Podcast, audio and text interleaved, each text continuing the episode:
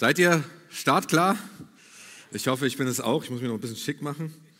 Ist mir doch neulich was passiert zu Weihnachten, ist vielleicht gar nicht aufgefallen. Da hatte ich dann die Leute so umarmt und dann äh, war mein Jackett, war mein Jackett hier oben nicht ganz stimmig bei der Predigt. Einigen hat es ex, ex, extrem gestört, deshalb achte ich darauf, dass du dich während der Predigt auch wirklich konzentrieren kannst. So, na, wie das manchmal so ist. Bin begeistert einfach, begeistert, was Gott tut einfach in unserer Mitte. Bin begeistert auch, ähm, wie viele Menschen einfach auch immer wieder in unserer Kirche aktiv sind, wenn ich von unseren Kleingruppen höre oder von, von Alpha, dass Menschen sich in Menschen investieren und Leben wächst und es wirklich gedeiht und etwas Großartiges anfängt, wenn Gott wirklich äh, anfängt auch zu wirken durch den Heiligen Geist. Und ich freue mich einfach für diesen Teil 2 und ich habe viel Feedback bekommen für diesen Teil 1. So, von daher habe ich den Teil 2 schon angekündigt. Und äh, wir wollen ein bisschen tiefer reingehen, was es bedeutet, hineinzustarten für das Jahr 2023. Ursprünglich hatte ich ja gedacht, mit Zielen zu beginnen, die wir auch haben als Kirche, aber Gott bremste mich aus und sagte, nein, dieses Thema will ich reinbringen als Grundlage und Fundament für all das, was einfach kommt. Und wir haben viel darüber gesprochen, dass es gut ist, Dinge auch zu haben, Ziele zu haben. Aber wir wissen, vieles ist ganz gut, aber nicht alles ist jetzt dran. Und das ist ein wichtiger Satz, weil vieles drängt uns auf und wir haben unglaublich viele Möglichkeiten, die Gott uns einfach schenkt. Ja, aber nicht alles ist immer gut, dass, das wirklich, dass wir das auch gerade jetzt ausführen. So viele Stimmen rufen nach uns, ne, aber nicht jede Stimme sollte man, auf jede Stimme sollte man hören. Aber wichtig, auf die eine Stimme zu hören, die ist Jesus Christus. Und der ruft auch gerade jetzt in diesem Moment. Und ähm, die, den, mit dem Untertitel, wo wir heute so starten, ist Frucht oder Frust. Wer ist gerne gefrustet? So, wer, wer mag lieber Frucht? So, vor allen Dingen noch Essen, oder? Wir, wir wünschen uns irgendwie, dass alle, dass unser Leben Früchte bringt, so wie wir das einfach im Volksmund sagen. Wir wünschen, dass irgendwie, wenn wir so auf unser Leben zurückschauen und merken, boah, hey, das hat irgendwie alles Sinn gemacht. So, und das, was wir auch sehen, ja, wollen wir auch irgendwann ernten. Zumindest geht es mir so. Wenn ich im Garten unterwegs bin und Samen reinstecke ne, oder Erdbeeren pflanze, dann will ich möglichst viele Erdbeeren irgendwie auch ernten. So, und ich bin ganz traurig, wenn es nicht so viele sind, denn ich liebe Erdbeeren. Und ähm, und, und manchmal ist es so, dass wir aber auch Frust haben in unserem Leben. Frust. Wir haben darüber gesprochen, dass es häufig auch ähm, eine Gesellschaft ist, wo wir viel über Selbstoptimierung sprechen, über Aktionismus, wo wir Ziele uns machen. Und Selbstoptimierung und Aktionismus im Doppelpack ist ein brutaler Sklaventreiber. Wirklich. Also von, von diesen, diesen Dingen angetrieben zu sein, ist richtig schwer. Und vielleicht denkst du, boah, ich bin Christ, das ist ja gar nicht so bei mir in meinem Leben so, aber es kann so einfach sein, dass du auch im geistlichen Sinne, ich will es fast gar nicht sagen, weil es gar nicht geistlich ist, es ist nämlich religiös, aber wirklich so in diesem äh, religiösen Sinne halt versuchst, ähm, aktionistisch zu sein und besser zu werden, in dem auch in, besser zu werden in der Beziehung mit Gott. Dass Gott gar nicht mehr im Mittelpunkt steht, sondern dass du in deinem, in deinem Glauben in Anführungsstrichen besser wirst. Verstehst du so ein bisschen, was ich meine? Wir wollen alle im Glauben wachsen, das ist gut, oder? Aber es ist nicht unbedingt gut, im Glauben besser zu werden. Weil immer, wenn wir besser werden, ist jemand anders schlechter. Und dann fangen wir uns an zu vergleichen und dann kommen wir selber in eine Mühle. Und letztes Mal war ja der Untertitel so ein bisschen raus aus dem Hamsterrad. So, und wir wollten nicht in dieser Mühle sein. So von daher ist, ist das, wenn du auch in das Leben hineinkommst mit Jesus und mit Gott, kann sein, dass du denkst, wow, ich habe Jesus gefunden und du hast wirklich gemerkt, wie Leben in dir anfängt zu wachsen und du kannst schnell das von dem alten Leben übertragen in dein neues Leben, dass es bald wieder in Anführungsstrichen ein neues altes Leben wird. Oder ein altes neues Leben? Keine Ahnung, darüber wollen wir jetzt nicht heute äh, Morgen nachdenken. Aber das ist, wo wir einfach äh, mit hineingehen wollen. Und da hatten wir dieses Beispiel aus Psalm 1. Glücklich ist der Mensch, der und dann wurde aufgezählt, was gut ist für diesen Menschen. Und dann heißt es in Vers 3, er ist wie ein Baum, der am Flussufer wurzelt und Frucht bringt zu seiner Zeit.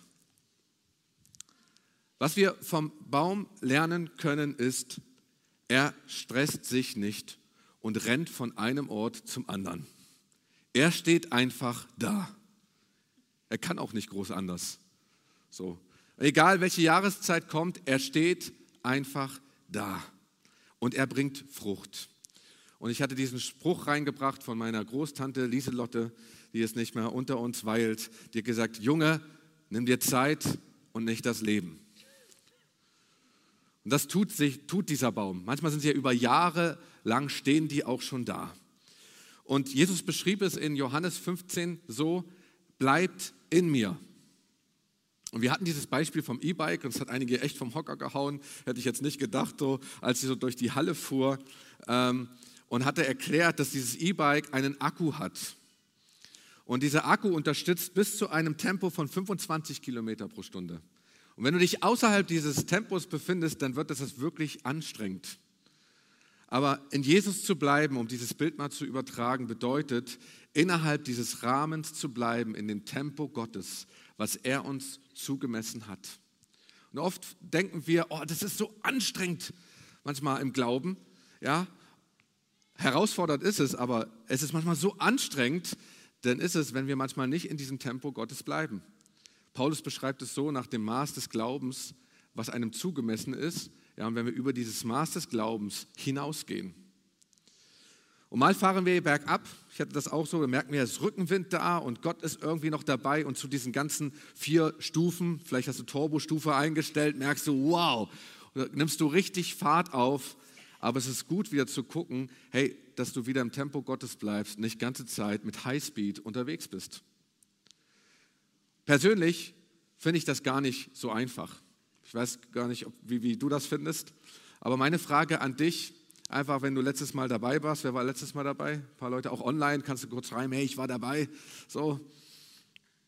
Was hast du diese Woche unternommen, um mehr dorthin zu kommen?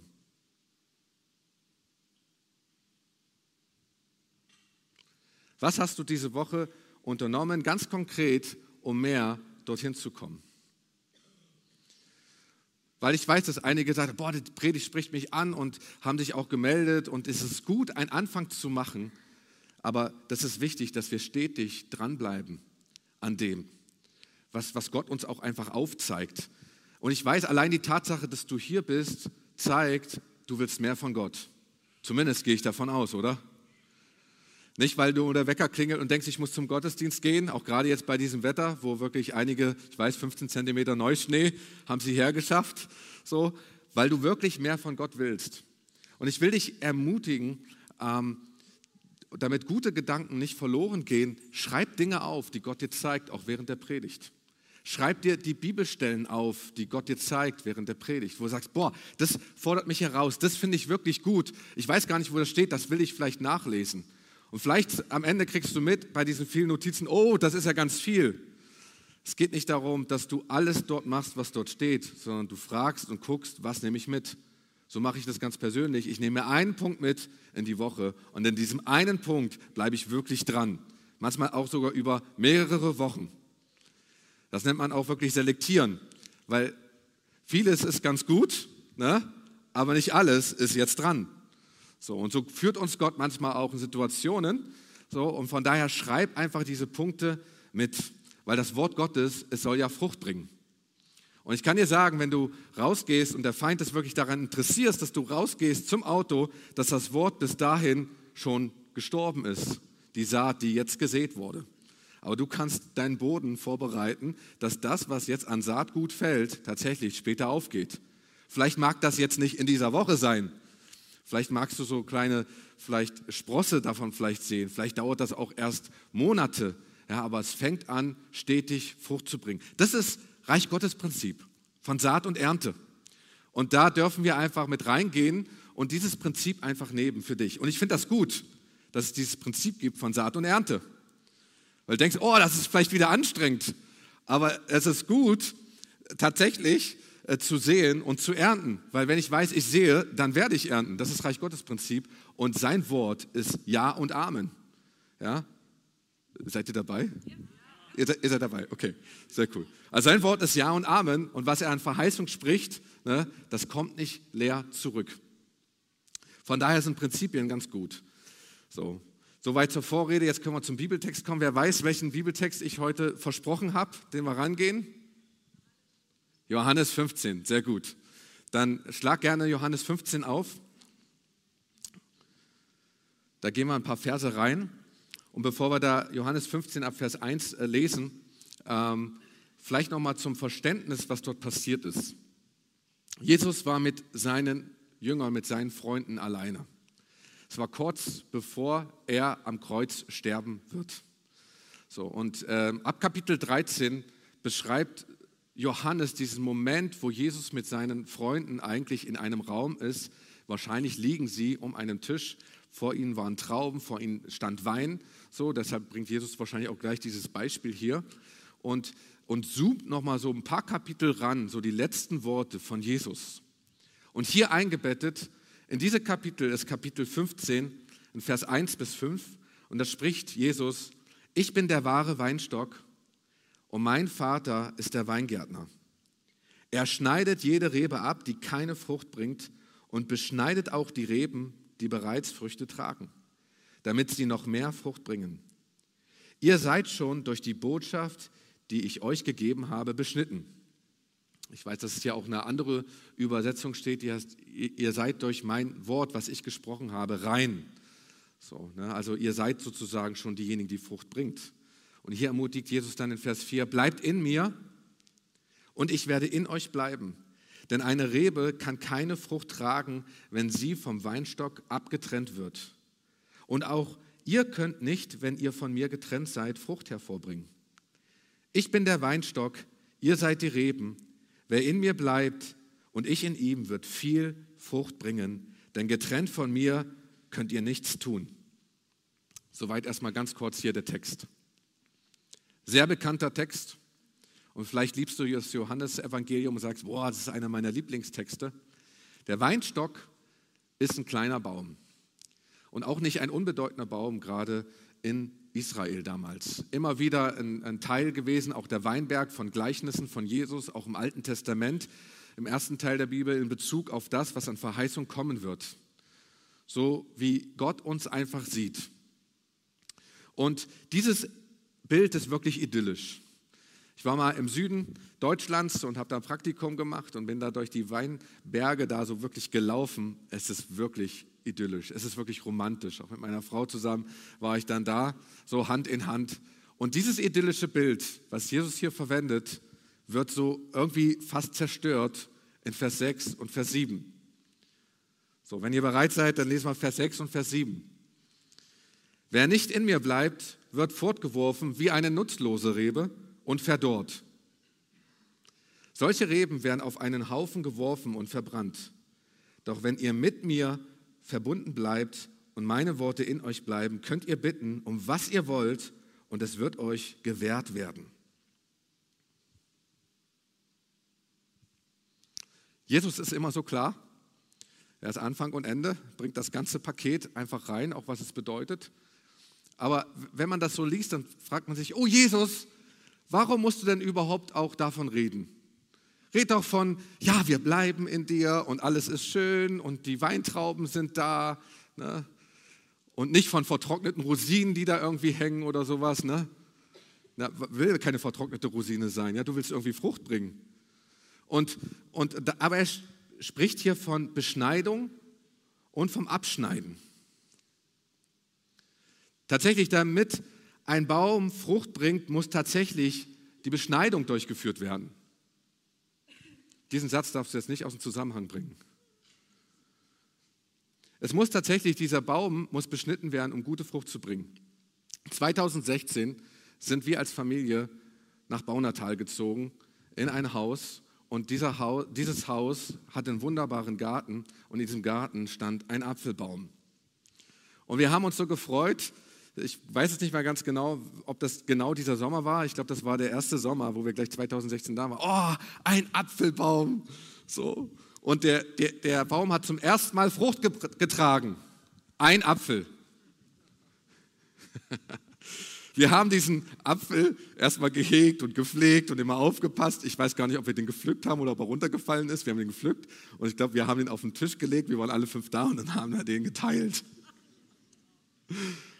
Diese eine Frucht, wir wollten das irgendwie feiern.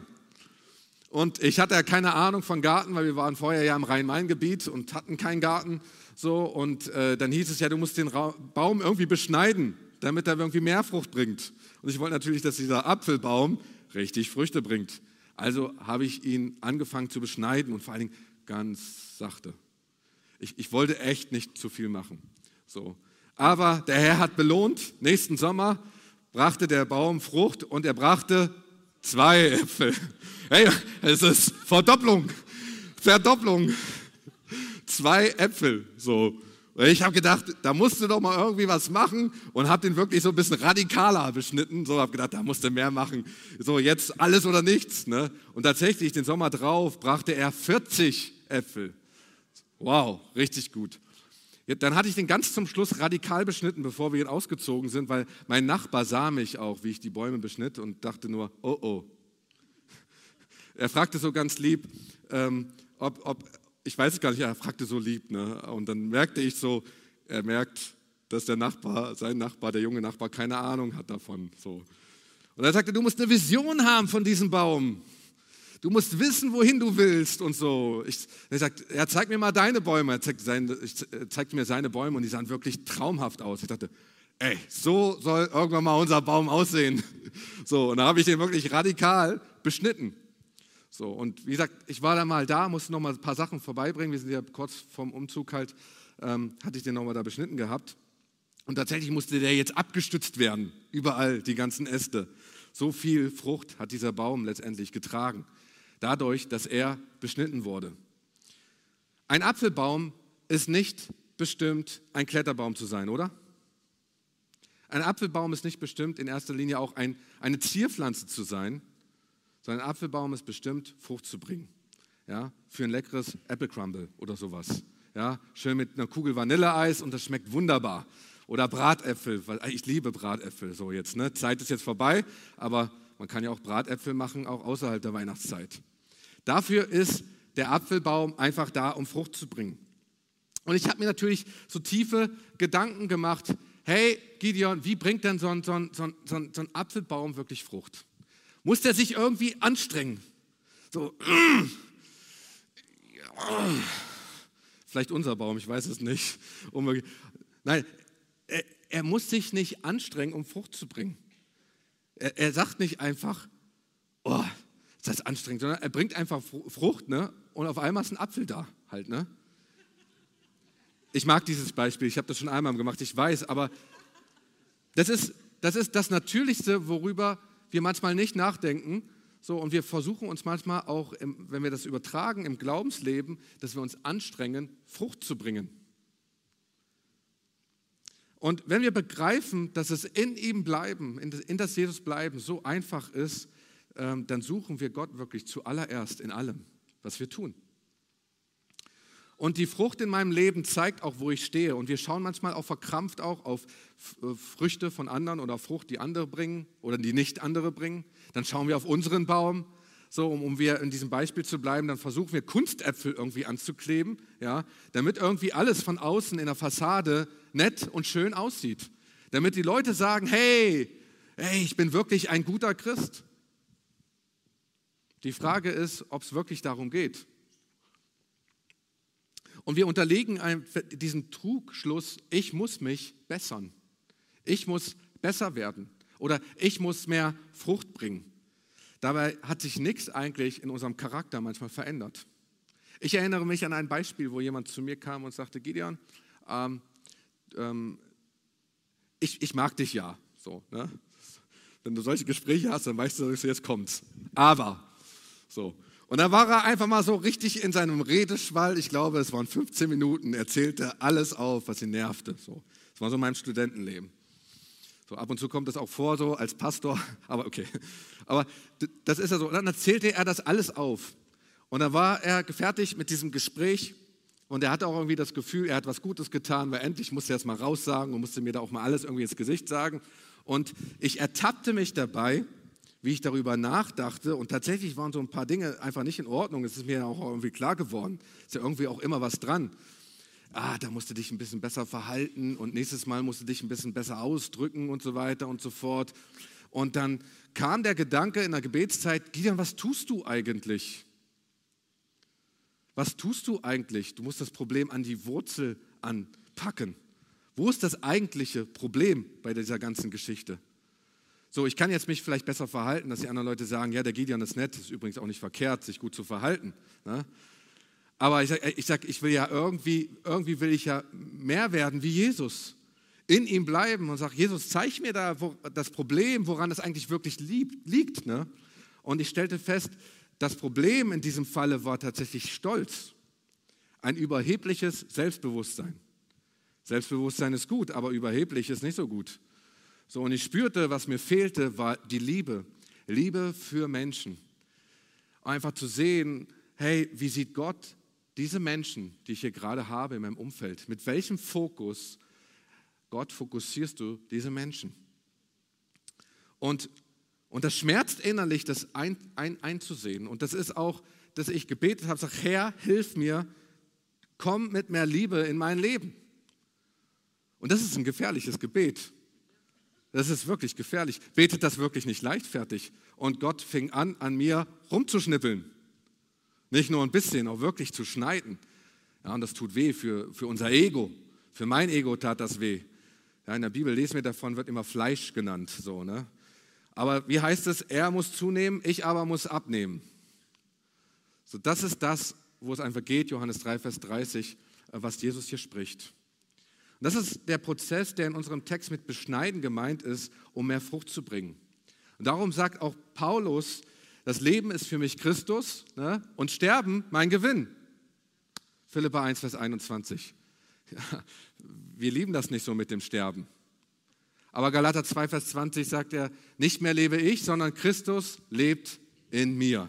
Ja? So.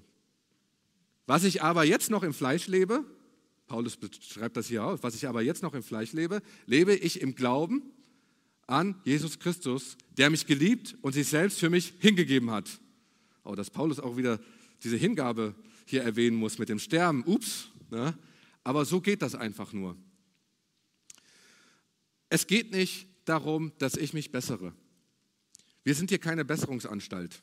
Auch der Gottesdienst ist keine Besserungsanstalt. Die Kirche ist keine Besserungsanstalt. Jesus sagt nicht, bessere dich. Jesus sagt, bleibe in mir. Das ist ein riesengroßer Unterschied. So, aber wir leben oft so, dass wir Dinge irgendwie verbessern wollen in unserem christlichen Leben. Und dann kommt auch Frucht hervor in unserem Leben. Und deshalb wird die Frucht in der Bibel in der Regel in Einzahl verwendet, nicht mit Früchte, sondern Frucht.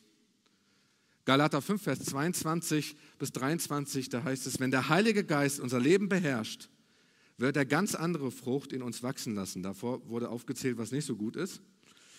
Und dann heißt es hier, er wird er ganz andere Frucht in uns wachsen lassen. Liebe, Freude, Frieden, Geduld, Freundlichkeit, Güte, Treue, Sanftmut, Selbstbeherrschung. Klingt wunderbar, oder? Das ist die Frucht, die kommt. Das sind nicht Früchte. Es geht nicht darum, dass, es, dass ich besser werden muss in Selbstbeherrschung. Wenn wir in Jesus bleiben, wächst alles. Klar bringt er bestimmte Punkte mehr zum Leben. So, aber wir denken manchmal, oh, ich muss mehr Freude haben. Ich muss mehr lächeln während der Predigt, damit der Prediger auch glücklich ist. Versteht ihr so ein bisschen, was ich meine? Wenn wir einfach in Jesus bleiben, passiert das und wächst diese Frucht automatisch danach.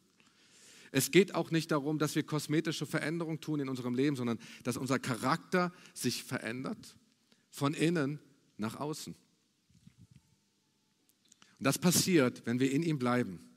Allein dieses Wort bleiben hat eigentlich schon eine ewige, beständige Perspektive, wenn wir da nochmal reingucken, wie dieses Wort in der Bibel verwendet wird. Äh, Im Alten Testament ist das Bleiben ein Kennzeichen Gottes. Er bleibt in Ewigkeit. Was auch im Neuen Testament wieder aufgegriffen wird. Alles vergeht, geht, er bleibt. Er verändert sich nicht. Egal wie diese Welt irgendwie aussieht, egal was sich auch verändert, er bleibt, er verändert sich nicht. Römer 9, Vers 11 und Jakobus 1, Vers 17. Sein Ratschlag bleibt, sein Wort bleibt, insbesondere sein Verheißungswort, es bleibt. Das alles überträgt sich auf Jesus Christus, seinen Sohn. Christus bleibt in alle Ewigkeit. Er ist nicht nur einfach mal vorübergehend da gewesen und dann einfach wieder weg, sondern er bleibt in alle Ewigkeit. Johannes 12, Vers 34. Und überträgt sich auch auf den Heiligen Geist. Der Geist Gottes blieb auf ihm. Johannes 1, Vers 32. Alles gerade nur, fast nur Stellen aus dem Johannesevangelium. Die Frage ist, wie können wir in ihm bleiben? Ist ja nun die wichtige Frage. Und jetzt kommen wir so langsam zur Anwendung. Und ich nenne es die 5 Gs. Und ich reiße einfach diese 5 Gs einfach ganz kurz an. Das erste G ist Geist Gottes. Jesus sprach, der Geist Gottes ist es, der lebendig macht, in Johannes 6, Vers 63. Die Worte aber, die ich euch gesagt habe, sind Geist und Leben. Der Geist Gottes ist es, der lebendig macht. Es ist nicht die Erkenntnis. Die Erkenntnis kommt durch den Heiligen Geist. Die Tatsache, dass du einsiehst, dass du Fehler gemacht hast und dass du vor Gott nicht bestehen kannst, auch diesen Prozess, selbst wenn du noch nicht an Gott glaubst, da wirkt der Heilige Geist in deinem Leben und es ist nur möglich, durch diesen Heiligen Geist zu erkennen. Wir denken manchmal, wow, in der Bibel geht uns was auf, boah, und du denkst, du bist der Hero. Ja, der Heilige Geist hat es eigentlich nur gepetzt so, und dir gesagt. So, das, ist, das, ist, das ist die eigentliche Tatsache. Ohne den Heiligen Geist können wir deshalb auch nichts tun, kann gar keine Frucht entstehen in unserem Leben. Die Bibel sagt, es sind tote Werke. Und wir wissen, was mit toten Werken passiert. Ab ins Feuer. Und dann gucken wir, was übrig bleibt. 1. Korinther 3, Vers 15. So, da, da, da wissen wir, es bleiben nur Dinge, die wirklich Bestand haben. Das zweite G ist Gebet. Römer 12, Vers 12. In der Hoffnung freuen wir uns, in der Bedrängnis üben wir Geduld, am Gebet halten wir fest. Wirklich connected zu sein mit, mit Gott, das ist Gebet. Mit Gott wirklich zu reden und auch zu hören, was er sagt. Und für mich ist immer auch Gebet ein, ein, ein Beziehungsstatus zu Gott. Wie steht es denn eigentlich darum? Selbst wenn ich alleine bin, in meinem stillen Kämmerlein, dann, dann bete ich auch laut. Ich kann dir einfach nur empfehlen, laut zu beten, weil du kriegst auch mit, wie deine Beziehung zu Gott einfach ist. Hast du überhaupt Gott noch was zu sagen? Kann auch sein, dass du selber gefrustet bist. Ich meine, Gott hört alles. Was redest du für Dinge? Beschwerst du dich? Das ist unser Beziehungsstatus. Wie gesagt, egal wo du bist, auch ich empfehle wirklich laut zu beten. Das dritte G ist Gottes Wort. Johannes 8, Vers 31, da sagte Jesus zu den Juden, die ihm Vertrauen geschenkt hatten, wenn ihr in meinem Wort bleibt, seid ihr wirklich meine Jünger. Gottes Wort, die Bibel, ist sein Liebesbrief an uns. Der Psalmist schreibt im Psalm 119, ich liebe dein Wort in Vers 97. Lerne das Wort Gottes lieben. Das wirklich zu nicht nur zu lesen, sondern wirklich zu lieben. Und vielleicht klingt das ein bisschen cheesy, aber ich liebe das Wort so. Ich, ich lese tatsächlich Paper-Bibel so, ich, und ich packe die manchmal so auf meine Brust und dann umarme ich die. Das ist das Wort Gottes. Weil es ist so wertvoll, dass ich überhaupt darin lesen darf, dass andere das aufgeschrieben haben. Und dann weiß ich auch Christenverfolgung, die haben das gerade nicht parat da. Für diesen Augenblick ist es doch nicht verkehrt, auch jetzt schon Verse auswendig zu lernen, damit das Wort Gottes auch in mir ist und anfängt zu wachsen. Und wenn du nicht weißt, welche Verse du lernen sollst, Philippa 1, Vers 21 und Galater 2, Vers 20 sind gute Verse, die ich vorhin gesagt habe, um die wirklich auswendig zu lernen. Da muss ich heute nicht mehr drüber nachdenken. Das weiß ich einfach. Es ist einfach drinne. Das vierte G ist Gemeinschaft. Apostelgeschichte 2, Vers 42. Sie blieben aber beständig in der Lehre der Apostel und in der Gemeinschaft und im Brotbrechen und im Gebet. Gott hat dich nicht gerufen, um alleine in diese Welt zu kämpfen, sondern hat es wirklich in Gemeinschaft hineingestellt. Ich finde es immer wieder klasse, wenn wir zusammenkommen in Gottesdiensten, merken zusammen einfach Gott preisen. Mich ermutigt das. Ja, und auch ich bin manchmal down und merke, hey, andere haben was klasse, was Geniales mit Gott erlebt. Oder in einer Kleingruppe, in kleinen Gruppen sich zu treffen und sich wirklich zu ermutigen. Gott hat uns für Gemeinschaft geschaffen. Das fünfte G ist Gutes tun. Kann man auch geben nennen oder Gehorsam. Es ist so wichtig, wer wir sind in Jesus, aber es ist nicht unwichtig, das, was wir tun. Weil wenn wir in ihm bleiben und in ihm sind, erwachsen auch alle Dinge, die wir aus ihm heraus tun, bringt das Frucht. Und es gibt einen Zusammenhang zwischen Hören und Tun. Und ich, der Vers Jakobus 4, Vers 17 ist ein bisschen hart, aber zu wissen, nun, was es Gutes zu tun gäbe und es doch nicht zu tun, hey, dann ist das Sünde. Hu, da, anderen Mal. Das ist eine ganze Predigt für sich. Aber bestimmte Dinge, die Gott uns zeigt, auch wirklich zu tun, im Gehorsam zu wandeln, ja, das ist es, worum es eigentlich geht. Weil Erkenntnis bleibt Stückwerk. Aber wenn Erkenntnis in die Tat umgesetzt wird, hey, dann bringt es auf einmal richtig Leben und fängt an wirklich zu wachsen für mehr.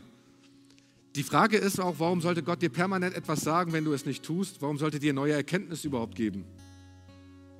By the way. Ähm, die Frage auch hier ist, wenn wir Gutes tun, ist, tue ich Gutes, um irgendwie mich selber gut zu fühlen, weil ich ein schlechtes Gefühl habe? Oder tue ich Gutes, weil ich Menschen und Gott liebe von ganzem Herzen? Vielleicht kannst du das einfach mal hinterfragen, wie es einfach aussieht in deinem Leben. Es zeigt einfach auch viel, ob wir tatsächlich in ihm sind und aus ihm wandeln oder wirklich Dinge tun, nur weil sie richtig sind. Und eine Zeit, die ich dir geben kann in dem Ganzen, wenn wir diese 5 Gs haben, ist, das alles miteinander zu kombinieren. Nimm dir 15 Minuten Zeit pro Tag und nimm dir Gottes Wort. Und nimmst es in deiner Hand und bevor du anfängst zu lesen, betest du ganz kurz und sagst, Herr, Heiliger Geist, schenk mir Herr, jetzt etwas und gib mir rein, was wichtig ist für meinen heutigen Tag. Und du fängst fünf Minuten an zu lesen. Nach diesen fünf Minuten fängst du an, fünf Minuten zu beten, Gott zu danken, all das, was dich beschäftigt und vielleicht Gott den ganzen Tag hinzulegen. Wenn du mit diesen fünf Minuten fertig bist, du kannst ja auch einen Timer stellen, du wirst merken, die Zeit geht wirklich sehr schnell vorbei. Du hast weitere fünf Minuten, um zu hören, was sagt Gott eigentlich jetzt dazu. Das ist nicht gut, immer Gott nur einfach zuzutexten, einfach zu gucken, was sagt er dazu. Und, und du hörst und du schreibst dir die Dinge auf und nimmst sie mit in den Tag hinein. Und dann in der Woche nimmst du dir Zeit für Gemeinschaft, um dich auszutauschen mit anderen. Hey, was ist denn da passiert? Fang an, Gutes zu tun. So bringst du diese fünf Gs ähm, letztendlich in, in eine Balance. Aber nun was zu sagen, Gideon, boah, das ist ja nett mit den 15 Minuten. Und das ist keine Regel. Es ist einfach nur mal eine Zeit. Weil meistens sagen Leute, oh, ich will mir eine Stunde Zeit nehmen. Dann denke ich nur, eine Stunde? Fang mit 15 Minuten an. So, ne? Ich habe gar keine Zeit, ich habe so viel zu tun, ich bin ständig da im Stress und mein Chef macht mir Stress und so weiter. Wie soll ich das überhaupt alles umsetzen? Das ist ja gut irgendwie und vielleicht hast du das ja auch getan, hast irgendwie aufgehört oder pausiert damit, weil das irgendwie so in deinem Leben nicht funktioniert hat. Da gibt es eine Lösung dafür. Ich habe sie letzte Woche auch schon gesagt, Entschleunigung. Wirklich Entschleunigung. Müssen wir alle Dinge sofort und jetzt und gleich tun? Müssen wir alles auch so schnell tun? Oder ist es gut, Dinge auch manchmal langsam zu tun, damit wir Zeit haben, wirklich für Dinge, wo wir Prioritäten setzen können? Und in unserer westlichen Gewinnkultur sind wir so geprägt, ähm, möglichst alles aus uns herauszuholen, auch irgendwie an Kapital, auch in Ressourcen auch von unserem Körper. Aber selbst in der Landwirtschaft wissen wir, dass Ackerland brach liegen muss, damit wir Frucht bringen kann. Und auch wir brauchen das als Menschen. Gott hat uns so geschaffen. So, selbst wenn du mit dem besten E-Bike unterwegs bist und du hast den besten Akku der Welt, oh Mann, ist der schwer. Und du fährst und bist unterwegs, irgendwann ist dieser Akku leer. Und die Frage ist, hey, wo tankst du diesen Akku auf? Habe ich erst neulich erlebt. Ich habe das noch nicht erlebt mit meinem neuen E-Bike. Wollte mal die Anzeige ausprobieren, jetzt genau am Freitag. Und ich merkte, die Anzeige hat echt recht wenn es zeigt, es sind nur noch fünf Kilometer, sind es auch wirklich nur noch fünf Kilometer. Und er macht auch wirklich Punkt bei Null, Schluss. Dort beim Aue-Stadion musste ich alles hochstrampeln. So, wenn der Akku leer ist, ist es auf einmal richtig anstrengend. Aber wo tankst du auf, dass du dir Zeit einfach dafür nimmst, wirklich an die Steckdose zu gehen? Einen Tag in der Woche vielleicht freizunehmen. Ich meine, wenn, wenn, wenn, wenn Gott diesen siebten Tag schuf, um selber auszuruhen, den hat er geschaffen für uns Menschen, damit wir auch ausruhen. Und wie du das auch immer machst, 24 Stunden, Es muss ja, ich meine, der Sabbat fing an einem Abend an. Du musst ja die 24 Stunden nicht von morgens bis abends machen. Du kannst auch sagen, ich fange Abend und von Abend bis abends. Aber mal zu überlegen, hey, wie kann das in meinem Leben aussehen? Es gibt natürlich eine Menge Dinge, die, die, die ich jetzt noch als Tipp geben kann, in ihm einfach zu bleiben. Aber ähm, ich glaube, dass dieser Tipp ein, ein, ein, ein wichtiger ist, weil wir einmal in der Woche nichts tun und uns bewusst werden, hey, ich muss nichts dafür leisten, dass du mich liebst, wie das, das Lied von Yahweh Iri ausdrückt. Nie werde ich mehr geliebt als im Jetzt und Hier. Und ich kann einfach nur da sein und Gott liebt mich. Natürlich bedeutet das, wenn du so einen freien Tag haben willst in der Woche, dass man ein bisschen planen muss, zu gucken, was mache ich denn in den anderen sechs Tagen, damit ich denn wirklich diesen einen Tag irgendwie auch Zeit habe. Zeit habe, um Menschen zu besuchen, Zeit habe, auch mal vielleicht in den Gottesdienst zu gehen, ähm, vielleicht auch Gottes Wort zu hören mit meiner Family einfach Zeit zu verbringen, mal zu überlegen, weil muss man zum Beispiel an einem freien Tag tanken, muss man da den Müll rausbringen, muss man unbedingt lernen. Und folgendes, ich, ich, ich bringe jetzt nur Beispiele, das ist nicht das, was du sagst, genau so muss das sein, weil dann wird es wieder religiös. Ich glaube, dass Jesus nicht so oft über den Sabbat gepredigt hat in dieser Sinne und dieser Form, weil es so viele Gesetze über den Sabbat gab. Das war schon voll verschnitten. So, aber Jesus will ja beschneiden. So, und da will er uns einfach auch hineinführen. Und vielleicht fängst du erst mit ein paar Stunden an.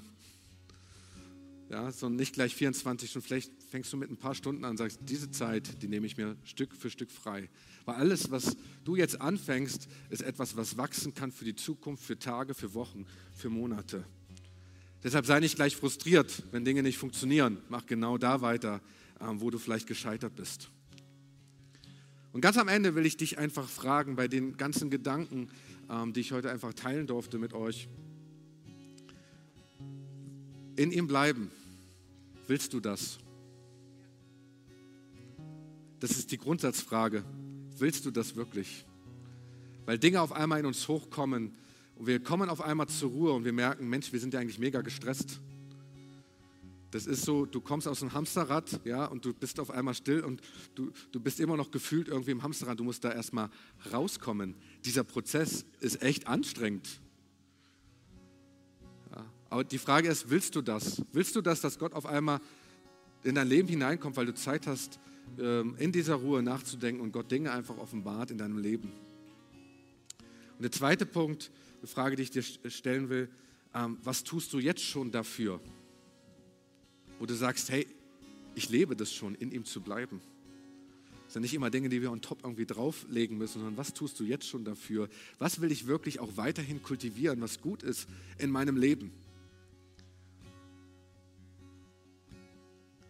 Und vielleicht zu überlegen auch, wo mache ich mir Stress eigentlich, wo Gott eigentlich mir gar keinen Stress machen will. Und schreib das einfach mal auf. Und die letzte Frage ist, was willst du diese Woche tun, oder diese Woche unternehmen, um mehr in Jesus zu bleiben? Und nimm diesen Moment, vielleicht schließt auch die Augen und schreibst auch vielleicht ein paar Dinge auf, die dir gerade auffallen.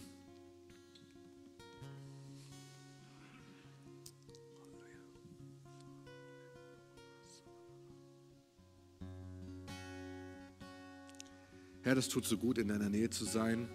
Herr, wenn wir ruhig werden, vor dir. Wenn du uns ganz neue Kraft geben willst.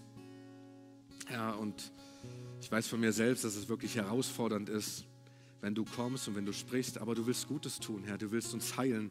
Du willst wiederherstellen. Herr, und ich spreche diesen Segen gerade jetzt aus hier über diese Versammlung. Jeder, der sich dafür entschlossen hat, dir mehr zu begegnen, mehr in dir zu bleiben und aus dir heraus zu handeln dass du Kraft schenkst, die wirklich von dir kommt. Herr, dass die Saat, die heute gesät wurde, wirklich aufgeht und Frucht bringt. Und dass die Worte, die du uns gibst, wirklich Leben sind, Herr, weil wir die Chance geben, dass Leben auch in uns aufsprießen kann. Herr, und pack alles beiseite, Herr, was stört, wo wir viele Dinge ausprobiert haben, wo wir Dinge auch wirklich mit in, in Stress getan haben, auch ähm, vor dir. Herr, weil wir dir gefallen wollten, Herr, weil wir für dich besser werden wollten. Und wir packen es zur Seite und sagen, hey, wir wollen nicht besser werden, wir wollen bleiben in dir.